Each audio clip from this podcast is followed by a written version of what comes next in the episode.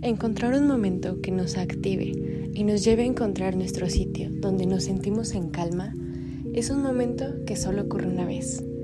Giovanna Jespersen nos transporta a cómo fue su recorrido para encontrar su lugar en el Franz Mayer.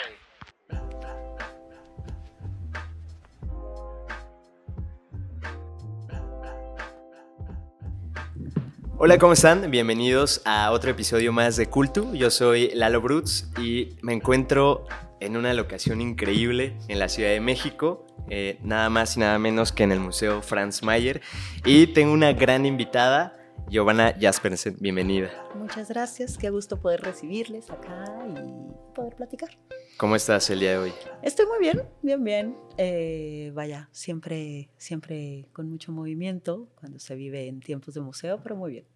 Qué bueno. Oye, pues eh, me emociona mucho. Gracias, sé que eres una persona ocupada. Eh, gracias por, lo aprecio bastante tu hospitalidad y, tu tiempo. Un gusto. pues bueno, como dices, lo, lo, platicamos hace rato, tú eres la directora general de, de este gran museo. Así es. ¿Qué se siente ser la directora del Franz Mayer? Uy, eh, vaya, mucha responsabilidad y mucho gusto también. Es un, es un museo al que yo le tengo mucho, mucho cariño. Es un museo en el que estuve hace 14 años en el taller de conservación y restauración. De formación soy restauradora. Y vaya, el Franz Mayer hay un lazo como muy fuerte, ¿no? Fue el primer, primer sitio en el que yo supe a qué me quería dedicar en la vida, eh, como que es un espacio al que siempre he regresado y justamente en este momento de mi vida regresar fue muy significativo. Es un museo en el que creo mucho, que conozco sus colecciones, que, estoy muy fascinada por sus colecciones, pero también por el espacio, por los talentos que lo integran. Hay personas con las que yo trabajé hace 14 años que siguen acá. Eh, vaya, es, creo que es un, es un gran orgullo y también creo que es una, es una gran posibilidad, ¿no? Es un modelo de gestión muy particular, es un poco un acertijo que hay que comprender muy, muy bien y es muy emocionante también. Qué locura. Acabas de, decir que hace 14 años estuviste acá. ¿Y cómo fue que descubriste tu vocación o, o lo que querías hacer? ¿O, o qué se tiene que estudiar para ser restaurador? Eh, vaya, yo vengo de una familia donde en realidad no, la cultura y las artes no, no fueron fundamentales, no, no hay artistas en la familia, no vengo de una familia de intelectuales para nada. Y estando muy, muy chica, eh, probablemente a los 16, 17, por primera vez subí a la Sierra Huirrárica en Jalisco con un profesor de la escuela que me dijo, eh, me daba historia y, historia y sociedad de Jalisco, creo que era, y llevaba grupos de maestría a hacer trabajo, a hacer etnografía con los Huirraritari, con los huicholes. Eh, y me invitó, me dijo, eh, yo creo que tú tienes vocación y si no, no lo vas a, no lo vas a, no lo vas a ver. Y subí por primera vez a la Sierra Huirrárica a hacer etnografía, sin saber qué era la sierra, qué era la etnografía o qué eran los Huirraritari, por supuesto. Y creo que en ese, en ese viaje comprendí que había en mi mismo estado mujeres que no sabían cuántos hijos habían parido. Eh, me tocó entrevistar a una mujer muy, muy grande que se le habían mezclado sus generaciones, que no hablaba mi lengua y que tenían un universo de valores simbólicos y cosmovisiones totalmente distintas a la mía. Eh, ahí comenzó el, el, que yo tuviera claro que existía como un universo de cosas que me inquietaban, a las que yo no había sido cercana. Y después de eso yo no sabía si estudiar artes visuales o historia y ciencias políticas. Ah, Eran mis dos opciones. Y tenía en el tránsito, tuve un pequeño café en Guadalajara y alguien llegó, un cliente un día al café y me dijo, abrieron una escuela de restauración, ¿ya la viste? Wow. Y tal cual, fue así como, ay, esto une las dos cosas que yo quisiera hacer en la vida. Entré a estudiar restauración sin saber mucho acerca de el patrimonio, la, restauración. Y en primer semestre de la licenciatura nos trajeron al Franz Mayer. Fue el primer como viaje de, yo me acuerdo perfecto así, desde el frío en la alameda y entrar y el olor que tiene el espacio, el, sonido de la duela, el guarecimiento, el cambio de, y decir, yo quiero trabajar aquí. No había entrado a las salas, no sabía, no tenía idea de qué estaba haciendo, pero el, el, decir, como sentir este guarecimiento que nos da el espacio, ¿no? Que es algo que sigo sintiendo hasta el día de hoy, ¿no? Este, esta cosa como de refugio, de calma, que muchas personas decimos del Franz Mayer. Eh, y eso fue marcando ya un, camino que ha sido vertiginoso, que ha sido un poco extraño, porque vaya, estudié restauración, eh, mi especialidad es escultura policromada y retablo, por eso vine al Franz Mayer. Mi tesis es de trabajo de participación social con comunidades eh, para objetos en culto activo, especialmente escultura policromada y retablo. Eh, y bueno, después estuve mucho tiempo en Yucatán, fui secretaria de Cultura en Jalisco, de una u otra forma siempre he entrado y salido de los museos y siempre me he relacionado con proyectos de participación social, bien sea desde las comunidades, bien sea desde el territorio o desde los museos, ¿no?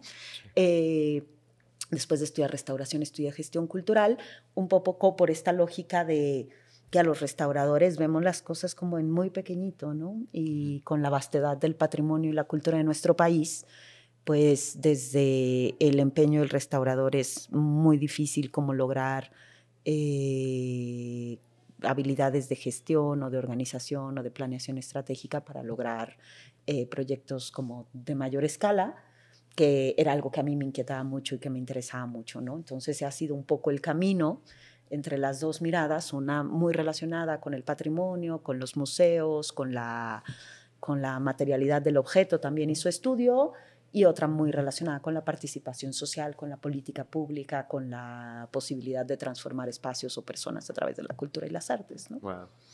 Yo no sé qué es lo que, lo que crees que, por ejemplo, mi, mi, mi historia de vida igual ha sido, tampoco soy de una familia este, como la, la que mencionas, eh, y se siente como que a veces el sueño te perturba y te sigue. Y me acuerdo mucho, yo estudié, yo soy de, prepa, soy politécnico. Y eh, pues siempre estuve como pegado al, a, las matemáticas y todo esto. Pero siempre ha sido mi vocación ser artista y todo esto. Entonces, eh, no me quedo en la escuela que yo quiero y como por perder el sueño, yo dije, bueno, pues ya me voy a meter a una ingeniería. Y me metí y me quedé en geofísica. Entonces estudié un rato geofísica y, una de mis profesoras, que recuerdo con cariño me, eh, me daba geología, me, me, dijo eso, oye, no te veo feliz. Y le digo, no, pues es que, dice, como que no, no te ves aquí. Le digo, no, la verdad, no. Y me dijo eso, el sueño te perturba. Y me dijo, por favor, persigue tu sueño, porque si no después esto te va a perturbar toda tu mm. vida. ¿Tú, ¿Tú qué crees que es lo que... Es que muchas personas a veces no, no sentimos la vocación tal vez, ¿no? O no lo encontramos y no, no está mal. Pero tú cómo fue que sentiste ese llamado, que sientes que algo te quemaba por dentro al estar de cerca a todos estos temas y después tú misma los fuiste interrelacionando o haciendo una narrativa de, ah, bueno, esto me lleva a esto y entonces conjuntar estas dos ah, visiones o dos conceptos me llevó a lo que hoy, porque seguro no lo planeabas, ah, voy a ser directora, seguro voy a ser secretaria de cultura. No, yo creo que tiene que ver con, o sea, creo que probablemente es algo un poco más sencillo de como regularmente nos lo pintan. O sea, yo no comprendo como verdaderamente la, la vocación, como esta llama, ¿no? Como este impulso, como creo que tiene mucho más que ver con la con la tranquilidad que nos puede dar el estar donde sabemos que podemos sumar más, ¿no? Creo que, por ejemplo, en mi caso siempre me ha tocado mucho hacer traducciones entre mundos, ¿no? O sea, hablar, poder hablar con las comunidades en relación al patrimonio cultural o tener que traducir, digamos, la cultura y las artes para personas o comunidades que pues no son cercanas a ellas. Y esta posibilidad de ser puente o de ser vínculo eh, es algo que me, que me hace sentir bien, ¿no? Que me hace sentir eh, pues en tu lugar. en mi sitio, ¿no? Creo que la vocación tiene que ver con encontrar nuestro sitio y el sitio en el que estamos, en el que estamos bien, en el que podemos sumar, en el que nos sentimos cómodos, en el que también podemos activar a otras personas o contagiar ciertas cosas, ¿no? Creo que en, en la vocación tenemos cierta posibilidad de contagio que no tenemos cuando no estamos en nuestro sitio, ¿no? O sea, esta posibilidad de contagiar a otro y de mostrarle lo fascinante que puede ser un mundo y de entusiasmarlo y de llevarlo, creo que tiene que ver con esa, es eso que, que nace en nosotros, que más que un llamado, creo que tiene que ver con, con encontrar nuestro sitio, ¿no? Mientras no encontremos el sitio en el que en el que encontramos nuestra voz, que nos sentimos cómodos con ellos, que, o sea, es, es muy difícil, ¿no? Pero creo que más allá del romanticismo de sentir como que hay un camino, que hay una luz, creo que tiene que ver con, con encontrarnos, con, con, la comodidad, con la plenitud y con la capacidad de contagio. Claro, y, y que también es una suma de, de incluso de capacidades, ¿no? de aptitudes y actitudes. Sí, totalmente. Ah, en, en, estos episodios y en la vida y así en la vida diaria, eh, me cuestiono qué es el arte y yo sé que es un concepto quizá muy ambiguo en, ciertas partes o muy preciso en otras, pero ¿tú qué crees? ¿A qué le llamamos arte? Yo creo que a la capacidad de, o sea, si lo vemos desde la mirada del artista, es una capacidad de expresión, pero que logra en el espectador o en quienes estamos del otro lado, en quienes estamos recibiendo ese mensaje, eh, activarnos, ¿no? Activar la conciencia, activar el diálogo, la reflexión o atravesarnos, ¿no? En, relación a lo que genera con el ejercicio estético, digamos, como mucho más el, esto mismo que nos genera la, naturaleza, al comprendernos en nuestra justa dimensión frente a algo que es más grande que nosotros, ¿no? Creo que eso mismo tiene, tiene el arte, ¿no? Es esta manifestación que nos recuerda que hay cosas que son más grandes que nosotros y que nos pueden generar o activar cosas que, están fuera de nosotros y que en muchas ocasiones no comprendemos. Estaba escuchando que los filósofos le envidian al artista, porque aunque tengan tantas palabras, y la verdad es que también me encanta la filosofía, pero a veces con palabras no se logra expresar cómo te sientes o cómo, cómo se siente el artista, el creador, y que dices, yo también me identifico y que creo que eso tiene mucho que ver entre el creador y, el que recibe la obra, ¿no? De, se cierra ahí el circuito de, de, la obra. Es la, el 50% del que lo, lo, produce y el otro 50% que lo, lo, recibe. Exacto.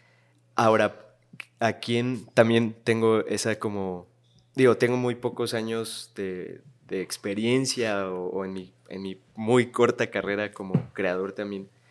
Y siempre me he hecho la pregunta, o sea, ¿en qué momento una persona se transforma en un artista? ¿Quién le dice que es un artista? Él se tiene que poner el, este adjetivo o, cómo, se, cómo lo consiguen las personas?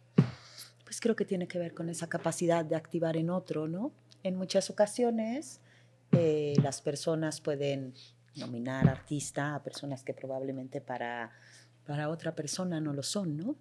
Eh, creo que tiene también mucho que ver con una visión muy occidental en relación a la autoría y el pensar que el artista es una persona que firma una pieza de arte, ¿no? En muchas ocasiones, vaya, si pensamos todos los talentos o personas que hay detrás de una sola pieza, nos damos cuenta de que el artista, para empezar, es un empeño colectivo. No es, eh, vaya, yo no creo eh, que el sistema convencional de autoría lo, lo, pueda englobar todo lo, que, todo lo que sugiere y todo lo que involucra, ¿no? Eh, pero creo que sí tiene que ver con esta construcción que nos hacemos en relación a una persona que logra activar en el otro esta conciencia o estas reacciones o estas posibilidades que significa una expresión artística, ¿no? Eso va a depender siempre del espectador. Habrá personas para las que un gran artista reconocido o que se compra en mercado como tal probablemente no lo es. Y habrá otras personas que probablemente desde la academia o desde el mercado no consideran a alguien un artista y en su comunidad puede ser el más grande, pleno y festejado artista, ¿no? Lo vemos, por ejemplo, con los artistas de, de las ciudades más pequeñas o... ¿no? Entonces yo, yo creo que en realidad no, no existe como tal una, una una regla, creo que tiene que ver con los empeños, con el talento, con la colectividad también y con las capacidades de transformar en el otro, de generar reacciones. ¿no? E-, es bastante interesante porque al final eh, necesitamos del otro siempre, ¿no? Claro. Justo en, en, otros episodios le he dicho que el que hoy estemos aquí, el que haya un equipo eh, detrás de las cámaras, el que estemos aquí en el museo, que estemos aquí contigo, es una suma de voluntades, claro. ¿no? Y que a lo mejor la, o sea, la, la, la, cara, pues estamos nosotros ahorita, ¿no? Pero es una suma de voluntades de muchas personas y que también así, como en el cine, por eso me encanta el cine, ¿no? Porque, o sea, sí hay un director, sí hay un guionista, sí hay actores, pero hay, es una suma de voluntades de muchísimas personas y que incluso en la vida diaria también así funcionan las cosas, ¿no? Eh, Exactamente. Eh, necesitamos, el otro nos complementa y nosotros complementamos al otro como como cuando alguien es profesor, ¿no? o sea, no puede decir que es profesor si no tiene alumnos. Exacto. Necesita al alumno. Exactamente, exactamente. Esto es lo mismo que la voluntad del patrimonio, ¿no? El patrimonio sin personas, pues son cosas. Sí. O sea, vaya, sin los valores atribuibles, o sea, que se le atribuyen al patrimonio, sin estos activadores sociales, pues son cosas y nada más que cosas. Claro. Y creo que también el, el tener estas preguntas en relación a, bueno, cuál es el tránsito entre la firma o el colectivo, cómo surge un objeto, cómo nace una pieza, eh, son partes de los procesos que como espectadores también debemos de tener. ¿no? Sí, sí, justo para que no se siga generando esta conciencia colectiva de que, ah, es Dalí, es tal persona o tal artista. Eh, ¿Cómo ha sido ese impacto de, pues te dedicas a la cultura y al arte? ¿Qué, qué es lo que ¿Cómo ha impactado en tu vida diaria? ¿Cómo ha impactado, bueno, en tu vida profesional, pues sí, pero en la vida diaria, ¿cómo ha sido?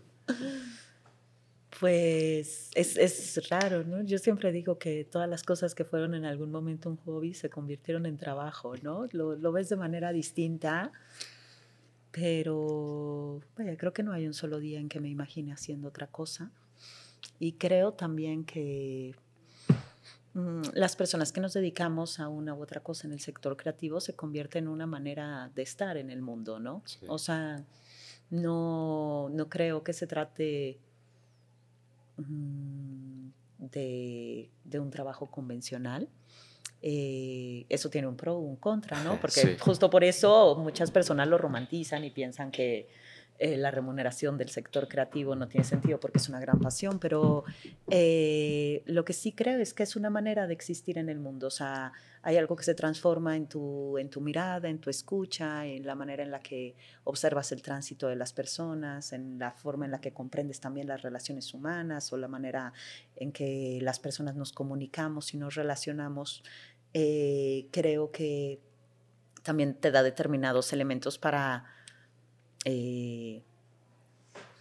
pues para descubrir muchas cosas como, pues como hechos poéticos, ¿no? Y no únicamente la literatura o la poesía, para encontrar otro tipo de manifestaciones de la belleza, para, para construir un mundo que, que sin duda sí se percibe de manera distinta cuando, cuando te dedicas a esto, ¿no? Y cuando vives esto todo el tiempo, ¿no? Yo no puedo, no puedo imaginar uno de mis días sin estar en en diálogo o estar inmersa en algún tipo de expresión creativa. Sí, ya es como innato, ya es parte de... Me acuerdo cuando justo seguía en la universidad y, y creo que la mayoría de personas que nos dedicamos a algo creativo somos muy sensibles a muchos estímulos. de repente, lo que hablaba con, con Lalo, ah, estoy viendo una película que aparentemente no tiene nada que ver, ya estoy llorando, ya estoy sintiendo. Y me acuerdo que, que en algún momento pues he tomado como varios talleres de cine y así, entonces le decía a un director, oye, ¿cómo le haces tú? Porque para transformar tu pasión y todo esto que sientes en algo que también te remunere, ¿no? Y que no, y que no solo se quede ahí en el, ah, siento mucho en el arte, y, bueno, ahora ya medio lo estoy equilibrando, ¿no? De que esto ya se vuelva rentable, de que ya, justo te contaba de mi hermana, ¿no? Que es como que de repente la que me aterriza y que me, a ver, espérate, es que no tenemos el recurso o necesitamos hacer estos pasos, ¿no? Y creo que esa es la, una parte de, de, de cómo equilibrar esto. ¿Tú cómo lo has hecho? ¿Tú cómo lo has vivido? Pues justamente, ¿no? Creo que para todas las personas es, es, un tránsito y creo que en mi caso concreto también se ha tratado de un equilibrio, ¿no? O sea, eh, he tenido vaya, trabajos con mucho reconocimiento en relación a lo que la escala convencional llamaría como, como éxito. Eh, y también he pasado periodos en el que pues, estoy mucho más inmersa en cosas en las que a mí me interesan. he pasado, no sé, o sea, los primeros tres años, por ejemplo, en Yucatán, los pasé viviendo en comunidades. Eh, entonces, creo que también tiene mucho que ver con dónde están las cosas que te interesan, ¿no? Y qué comprendes tú como realización, ¿no? Eh, creo que hay una parte que tiene que ver con dignidad humana, que tiene que ver con el abrigo, el alimento, el sustento y lo que las personas necesitamos para transitar en un mundo construido como el nuestro, ¿no? En el que finalmente tenemos que pagar servicios, pagar renta, transitar. Eh, pero también creo que las personas comprendemos como la realización o el éxito cosas muy distintas, ¿no? Eh, en muchas ocasiones la renuncia es un éxito. Eh, en muchas, o sea, creo que eh, es totalmente personal, ¿no? Para mí el comprender justamente las cosas que sí me interesaban, creo que fue fundamental el comprenderlo de manera temprana, ¿no? Sé desde muy temprano en mi carrera que que me interesan las personas, ¿no? O sea, que me interesa el patrimonio en tanto que la materialización de valores simbólicos para las personas, que me interesa la cultura y las artes en relación justo a lo que transforma y genera en las personas, que me interesa. Entonces, al tener eso tan claro, mm, hay otras cosas que en realidad se convierten en medios o cosas que tienes que hacer, ¿no? Que son parte de tu trabajo, pero que no son tu objetivo eh, primario, ¿no? Eh, y creo que, que, eso es algo que pensamos muy poco en nuestra vida eh, profesional y en muchas ocasiones como que el constructo social en relación a lo que debería de ser, pues, pues como que nos va llevando, ¿no? Y creo que sí es importante preguntarnos, pues a diario, ¿por qué estoy haciendo esto, no? ¿O para qué? ¿O para quién? ¿no? Que es otra de las cosas que creo que en el sector creativo es fundamental, o sea, es algo que nos llevamos preguntando muchísimo tiempo, ¿no? O sea, cultura para quién o los museos para quién. Entonces, creo que este, esta claridad nos permite tener muy claro que sí y que no y para qué, ¿no? Ahora, es cierto que justamente en, en, el sector creativo, la manera en la que se ha romantizado a lo largo del tiempo, pues hace que sea muy complicado el que las personas comprendamos que, vaya, un artista de la misma manera que un ingeniero, un médico, un artesano, pues necesita llevar alimento a su mesa. Y eso es a través de un sistema de valores e intercambio monetario como es en cualquier otra de las ramas, ¿no? Sí.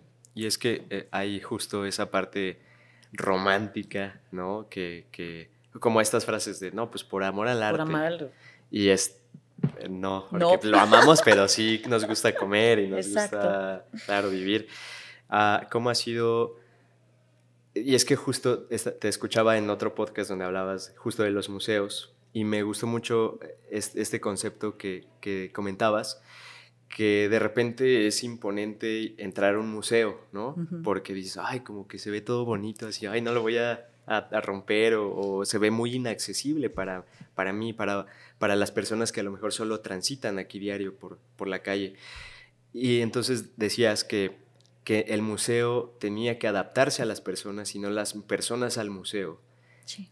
Eso me parece una locura porque pareciera que de lejos es como, no, pues es que ahí solo van cierto tipo de personas.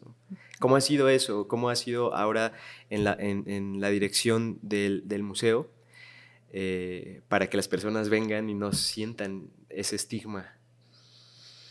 Pues creo que es un, es un tránsito, ¿no? O sea, vaya, las distintas ocasiones, o sea, cuando dirigí el, el, regional de antropología, pues era otro de los retos, ¿no? O sea, cómo, cómo generas vínculos entre la audiencia y el pasado maya prehispánico, ¿no? Así como eh, y creo que sucede un poco lo mismo con el Franz Mayer y nos damos cuenta de que en realidad cuanto más logremos simplificar un mensaje y cuanto más logremos generar un vínculo con las personas, es mucho más sencillo, ¿no? O sea, en muchas ocasiones el constructo de la tradición artística en relación a algo que no es accesible a todas las personas eh, o que no, que no nos es propio, tiene que ver con un separatismo que es, que es imaginario, ¿no? Esa es una frontera imaginaria que se hizo para la protección de privilegios.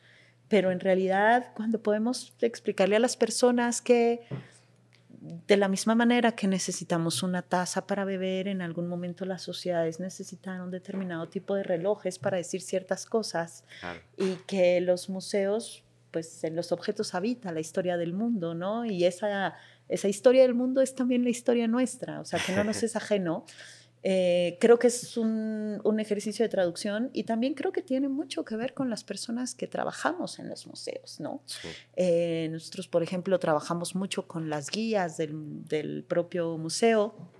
A mí me emociona mucho cuando las personas dicen, es que es increíble lo, amables que son las personas que trabajan en el, en el Franz Mayer, ¿no? Y creo que todas las personas que estamos aquí, Buscamos eso, que quienes vienen se sientan bienvenidos, se sientan cómodos, puedan encontrar algo que les guste y nos podamos liberar un poco de esta responsabilidad de a los museos vamos a aprender o a los museos, o sea, debes de tener este tipo de experiencia para que se conviertan más bien en espacios de libertad y de diálogo, ¿no? Que lo vemos cuando las personas, por ejemplo, ven WordPress Foto en el claustro y que van caminando y van conversando un poco, comentan una foto, pasan a la siguiente, alguien le lee una cédula a otra persona. Entonces creemos que es mucho más interesante justo este ejercicio de construcción colectiva en torno al espacio y los objetos que mostramos que... Eh, la obligatoriedad de tener determinado tipo de experiencia en torno a la cultura y las artes, ¿no? Claro, este cliché de no, silencio, no, no lo toques, no puedes hacer tal cosa. Lees todas las cédulas y te tienes que aprender todo y salimos y preguntamos qué aprendieron hoy.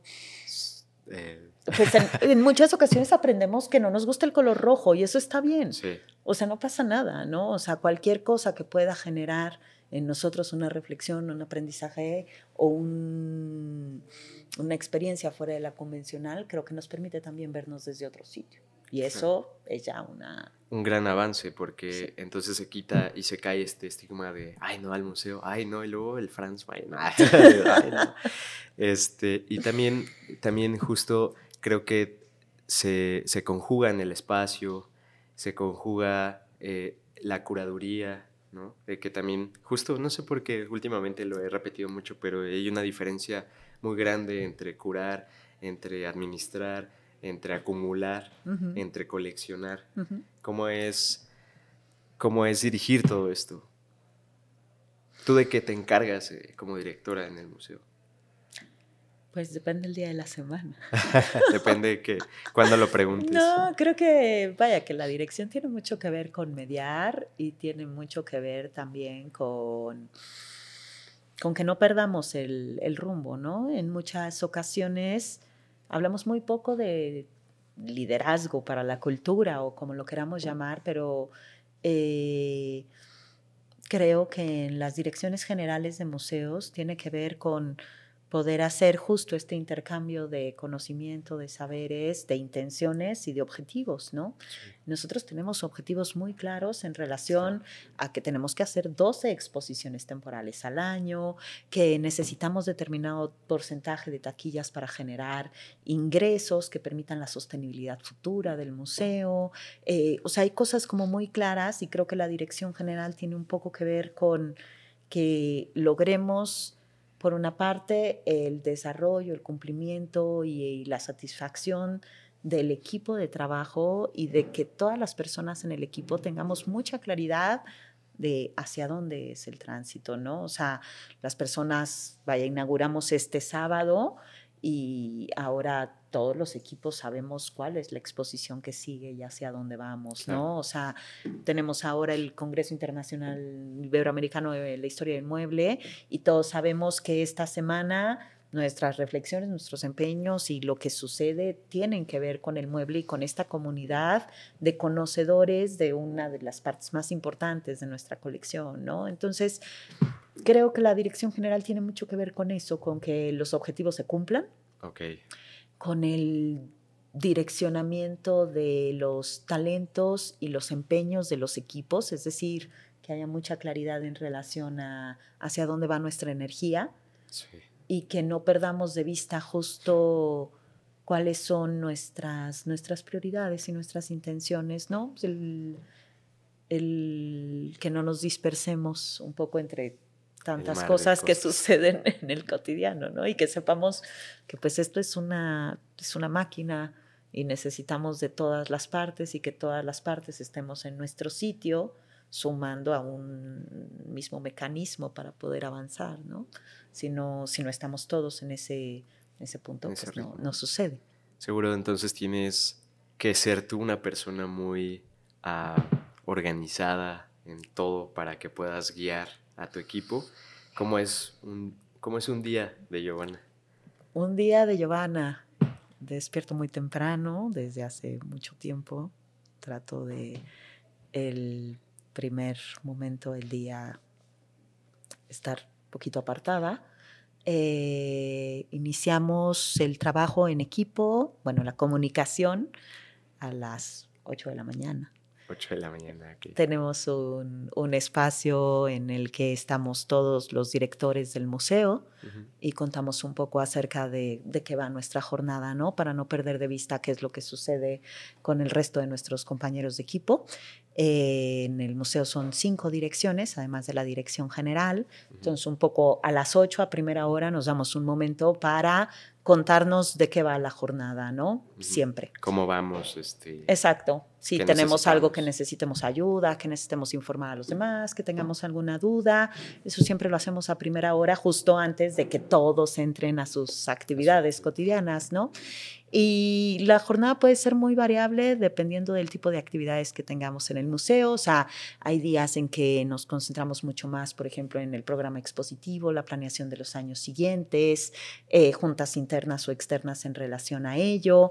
Hay momentos en los que nos concentramos mucho más en la parte administrativa de planeación. Yo trato de tener eso justo muy dividido. O sea, los lunes y los martes me dedico mucho más a cuestiones internas de administración. Tenemos las reuniones semanales con los directores, vemos todo lo que tenga que ver con un Excel, la planeación, el dinero, los recursos y eh, los miércoles regularmente los trabajo en la biblioteca y me encargo mucho más como de las cosas que requieren revisiones, escribir o la parte como un poco más académica del trabajo y regularmente jueves y viernes hacemos o trato de agendar las cosas que requieren un poco más de esfuerzo público, regularmente las cosas como más de medios o las eh, inauguraciones, por ejemplo, o bien las reuniones con equipos externos suelen ser hacia el fin de la semana.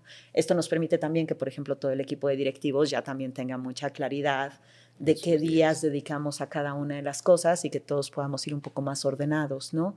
Eh, que esto tiene que ver con lo mismo, ¿no? Con la coherencia y con el, con el orden.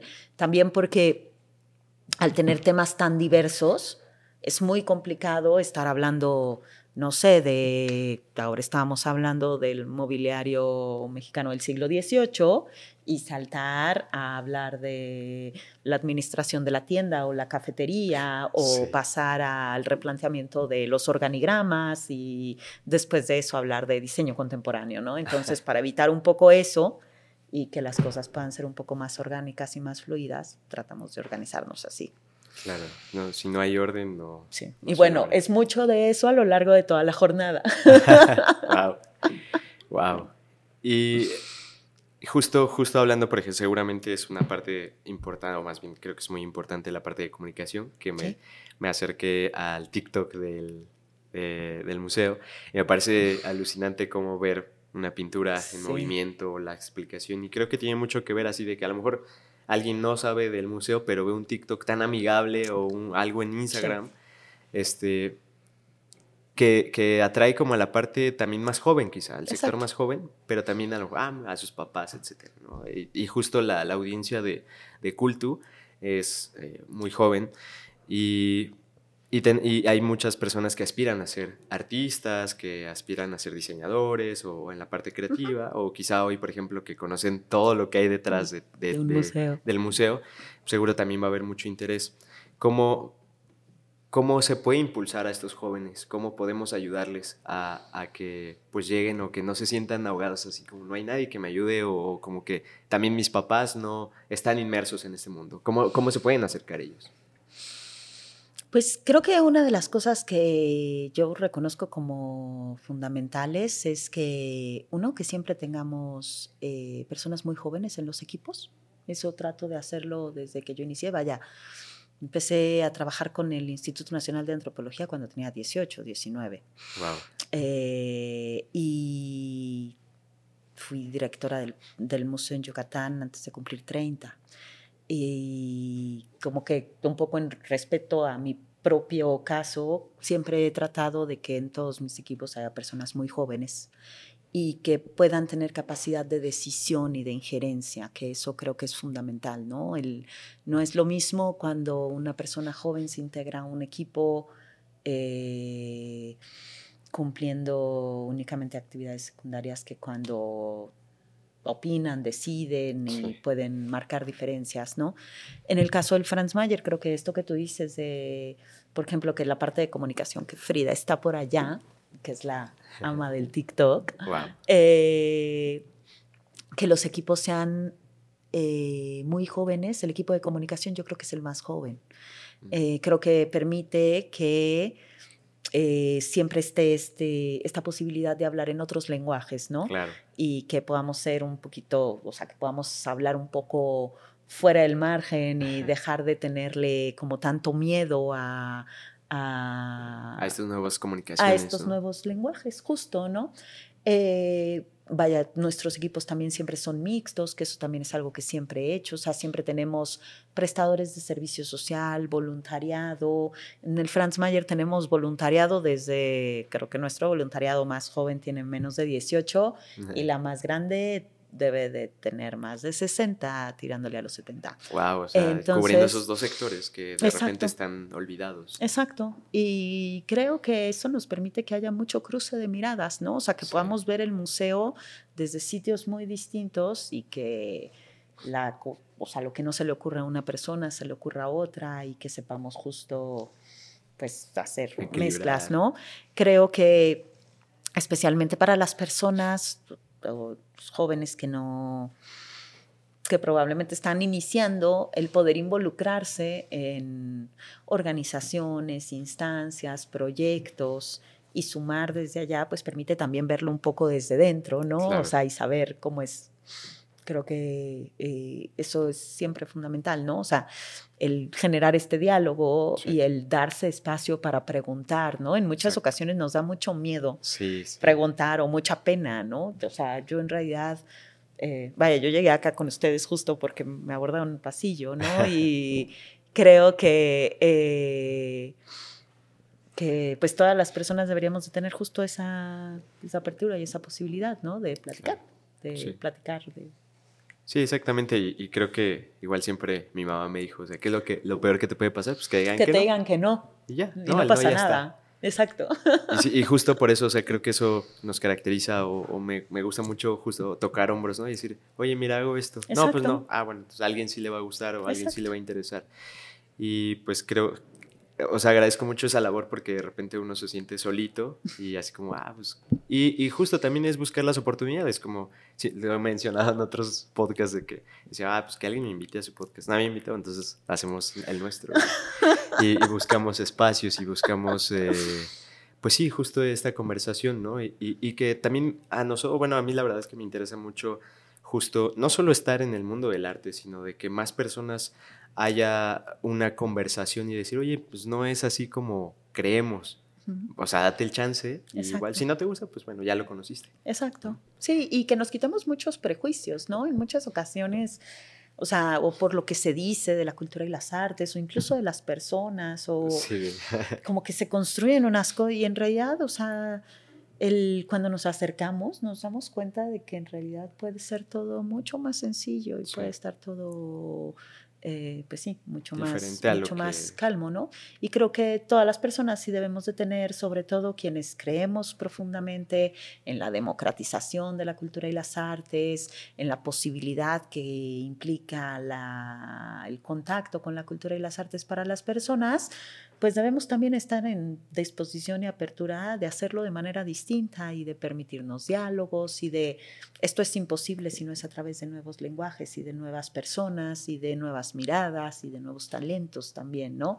En la manera convencional o tradicional hemos visto que los resultados no son los mejores. Entonces, si sí queremos llegar a muchas más personas, pues justo debemos de hacerlo desde allá. Claro, que, que, funcione, o sea, como el conocimiento humano, ¿no? Como un péndulo, ¿no? Primero la tesis, la antítesis y luego la síntesis y decir, ah, o sea, juntar estos dos mundos y creo que me parece súper valioso porque también no solamente puede ser construido el circuito por puros jóvenes, porque necesitamos la experiencia de los que ya saben o de los que ya han vivido ciertas cosas. Y tampoco de puros artistas, porque se convierte en una conversación endogámica.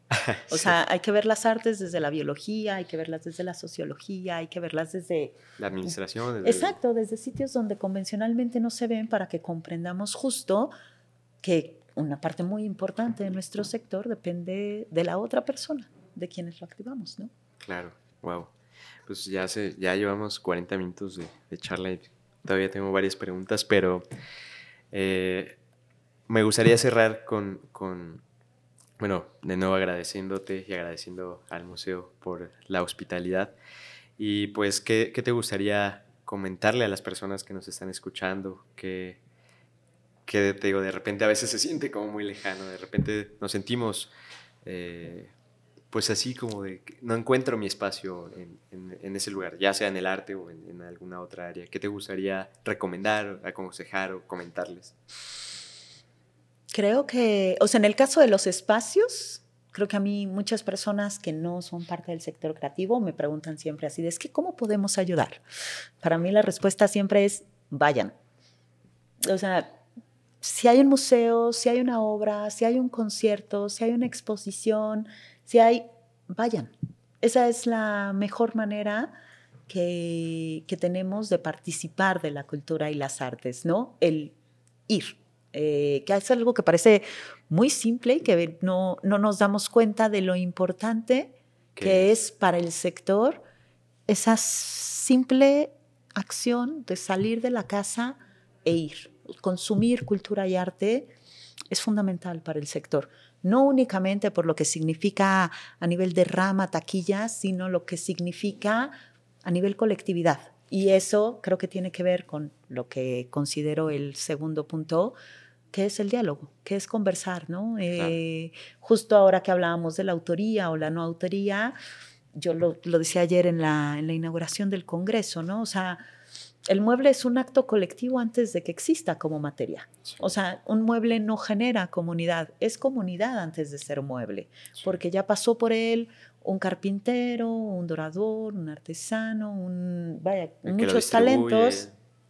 Eh, y creo que eso es la mayor fuerza que tiene la cultura y las artes, ¿no? O sea, sabemos, eh, sabemos eso de inicio y creo que en tanto que lo podemos respetar y lo podemos seguir alimentando, eh, podemos ser también mucho, mucho más fuertes, ¿no? Eh, creo que para mí ese siempre es como la, la, la reflexión más importante, el comprender pues el sector creativo y nuestros empeños y nuestro trabajo como colectividades, ¿no? En las organizaciones, en las instituciones, en lo que sucede con los proyectos y, creo que es lo que no debemos de perder de vista. Ir y relacionarnos, hablar, preguntar, construir. Perfecto, pues agradezco mucho de verdad esta conversación. Eh, invítanos a este mes que podemos encontrar en el museo. Este mes son nuestras últimas dos semanas de la exposición de Steve McCurry de Iconos, que termina el 17 de septiembre. Eh, estamos muy contentos porque ya superamos los 50 mil visitantes y eso nos tiene muy, muy, muy entusiasmados. Además, ahora tenemos WordPress Photo, que es nuestra gran esperada del, del año. Estará aún hasta, hasta octubre y es una gran mezcla ver Steve y ver WordPress Photo, que son además dos visiones totalmente distintas del fotoperiodismo y las historias que hay detrás de una fotografía. Acabamos de inaugurar No por Natural es Sostenible, que es una exposición que nos tiene muy contentos por lo que significa que se muestren las piezas del Centro de Estudios Ruth Lechuga, que regularmente no están expuestas, que lo podamos hacer con una mirada fresca, para nuevas audiencias desde el diseño. El diseño estuvo a cargo de Guatesen y de eh, Gráfico Cítrico, Cítrico Gráfico, eh, y con un cruce de miradas entre la sostenibilidad del medio ambiente, las artes populares, los materiales y el futuro. Eh, es una exposición muy, muy singular que comprendemos como un punto de partida para la reflexión en relación al medio ambiente y las artes populares. Eh, estamos ahora en el Congreso Iberoamericano del Mueble también, que estaremos trazando toda una línea de proyectos en relación a nuestra colección de, de mobiliario pues invitarles siempre a las noches de museo, a las noches del Franz, que son el último miércoles de cada mes. Cada mes son temáticas. Hemos tenido desde fiestas de pelucas hasta noches viajeras. Eh, la que sigue va a ser de máscaras. Eh, entonces, pues creo que la invitación es a que estén cerca de las redes del museo, que participen de ellas. Eh, es como más nos pueden ayudar, ¿no? Y cómo más podemos formar justo estas comunidades en torno, en torno al, museo. Que vengan, que lo disfruten. En realidad se hizo para ustedes, ¿no? Wow. Gracias. ¿En dónde te pueden encontrar las personas? ¿En redes? ¿En un correo? En redes, estoy en todas las redes, me parece, como Giovanna Jaspersen. Estoy, vaya, en Facebook, lo que queda de Facebook, en Instagram, en Twitter. Eh, no estoy en TikTok porque no, no, estoy segura de que a mi generación todavía estemos muy familiarizados con ellos, no nos sentimos cómodos. O sea, somos grandes observadores, somos grandes consumidores de contenidos, pero creo que... Eh, y está también mi correo un poco por todas partes, el correo oficial del museo, que es gjaspersen.franzmayer.org.mx. Y sí, regularmente contesto yo a todo, así que ahí ando. Perfecto, pues. Y aquí estoy siempre. Muchas gracias, estoy de verdad muy agradecido contigo. Eh, y pues ya saben, ahí pueden encontrar todo el contenido del museo eh, y conectar con Giovanna. A mí me pueden seguir en arroba lalobruts, arroba casabruts y recuerda que todo va a estar bien. Muchas gracias. Muchas gracias. That's Gracias.